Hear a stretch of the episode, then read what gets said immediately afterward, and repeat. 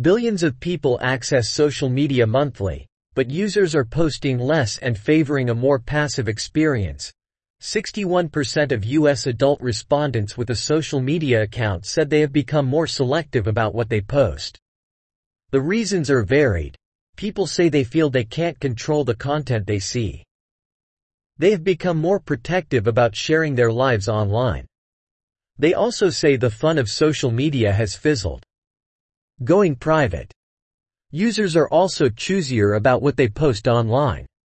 Recent events, such as the Israel-Hamas war, have made users hesitate before sharing their views publicly for fear of retribution and judgment.